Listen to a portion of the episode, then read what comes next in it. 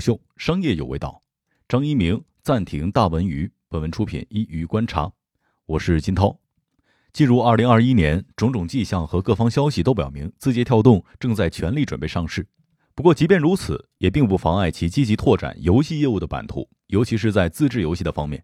就在过去的两个月，字节跳动接连收购了牧童科技和友爱互娱两家游戏公司。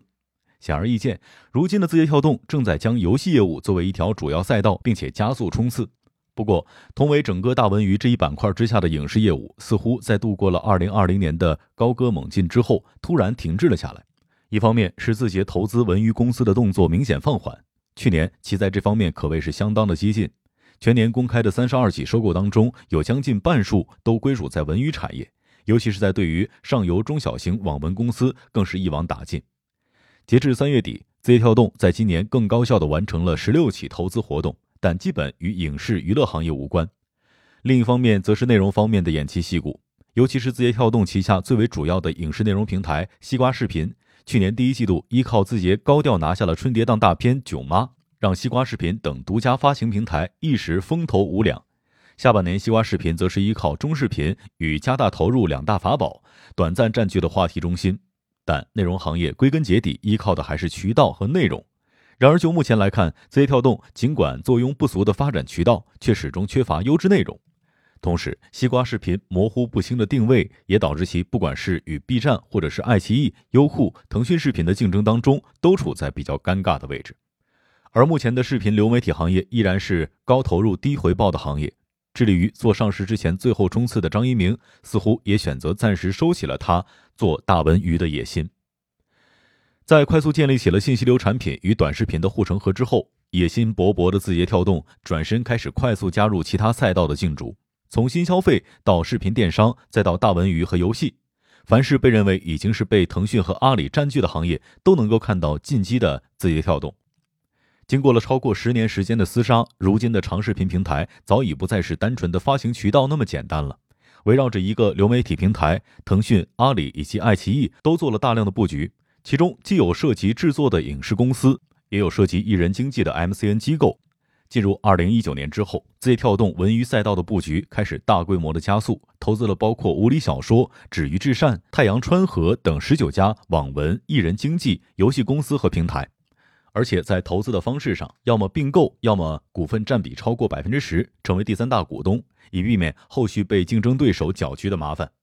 如今，字节已经投资了文娱赛道当中大大小小的三十六家公司，在所有领域当中占比是最多的，包括新闻资讯、媒体、阅读、短视频、直播、艺人经济、动漫、音乐这八个领域，其中网文、短视频与直播、游戏这三个领域投资均超过五家。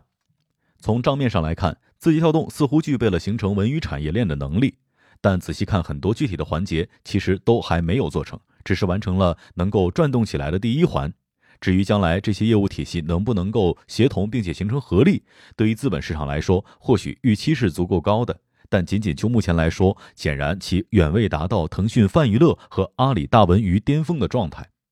本质上，字节跳动现在的文娱业务还不具备真正生产内容的能力。尤其是作为娱乐影视工业金字塔顶端的电影与精品剧集的制作能力，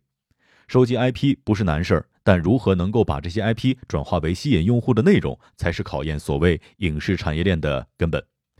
而这和字节跳动最为擅长的算法运营和精准推荐，恰恰是背道而驰的。关于推荐算法的强大能力，抖音和 TikTok 的红火已经足以说明问题。然而，对于影视内容来说，从生产到发行都是天然排斥算法的。这也是为什么，即使算法营销一阵子之后，奈飞还是需要不断的吸纳传统影视工作者，试图进入靠技术革新无法占领的领域。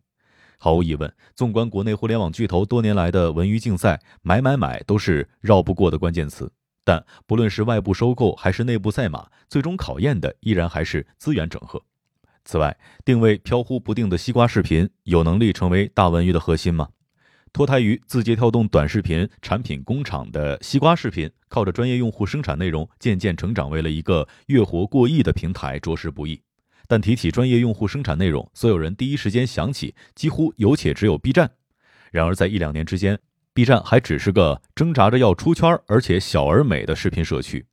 随后的故事大家都很熟悉了。上市之后，B 站摇身一变，成为国内专业用户生产内容的代言人。掌门人陈瑞更是毫无顾忌地表示，在专业用户生产内容赛道上没有对手。接着便是去年，西瓜视频率先高调定义了所谓的中视频。然而，很快这一概念被其他各大平台所挪用，当然没有拿出什么样的成果，似乎到现在也还尚未可知。对于西瓜视频来说，定义概念本身是没有什么意义的。当时他们更为重要的动作，其实依然是砸钱去做内容。去年十月，西瓜视频宣布要砸二十亿扶持中小创作者。然而这一幕并不陌生。二零一八年八月，西瓜视频也曾经高调的宣布要砸四十亿做自制综艺，起初声势浩大，没过多久，一切是戛然而止。由于经过了去年一年与 B 站刺刀见红的白刃战，专业用户生产内容似乎依然是其放不下的心头肉，因为这二十亿几乎依然是要投注在相关内容方面。但肉眼可见的是，那些曾经靠砸钱从 B 站挖过来的知名 UP 主，要么像巫师财经逐渐泯然众人，要么像敖厂长那样温吞一阵之后又转头回到了 B 站的怀抱。没有社区文化与互动氛围，成为了从创作者到用户对于西瓜视频压住专业用户生产内容最大的诟病。更重要的是，目前西瓜视频的变现模式依然不明朗。西瓜视频试图打造的变现模式主要有三种。广告植入和广告定制、直播以及电商收入，直接对接客户的内容广告是目前专业用户生产内容的主要变现方式。但西瓜视频的创作者与平台还未对广告主形成吸引力，很难形成持续的供给。而相比于短视频，专业用户生产内容的商业价值其实更加依赖高质量的粉丝与有效的互动，而这恰恰是西瓜视频所缺失的。其次，字节跳动将短视频直播和电商的变现模式平移到了西瓜视频，能够形成多强的协同还是尚未可知。根据媒体的报道，西瓜视频在去年六月暂停了所有自制剧的计划，大概内部又不舍得完全放弃这一阵地，花天价拿下囧妈短暂的独播发行权，四处搜罗奈飞原创电影和剧集，甚至是做到与海外同步上线，都还是证明西瓜视频对于进军长视频的渴望。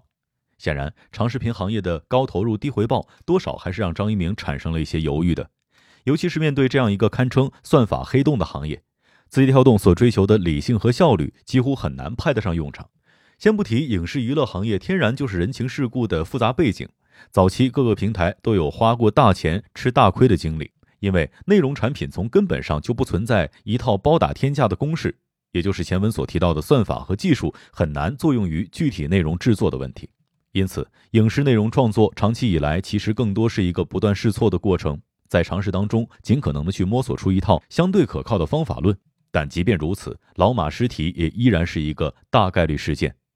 高层的不确定，最后依然还是反映在业务的飘忽不定上。短暂的热络合作之后，囧妈的出品方欢喜传媒带着更多的内容转向了 B 站，因为后者现在对于出圈和自制都有着坚定不移的决心。不少报道都提到，张一鸣曾经告诉如今的西瓜视频总裁任立峰，西瓜视频不用担心钱的问题。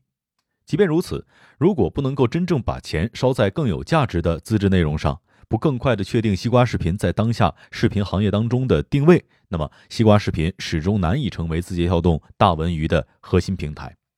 而在核心平台与能力缺失的情况之下，即便有着广泛的产业布局，更多也只能显现一种姿态。因此，在上市之前，张一鸣选择按下暂停键，不失为明智之举。毕竟，如今的娱乐产业已经失去了野蛮生长的土壤了。商业洞听是虎嗅推出一档音频节目，精选虎嗅耐听的文章，分享有洞见的商业故事。我是金涛，下期见。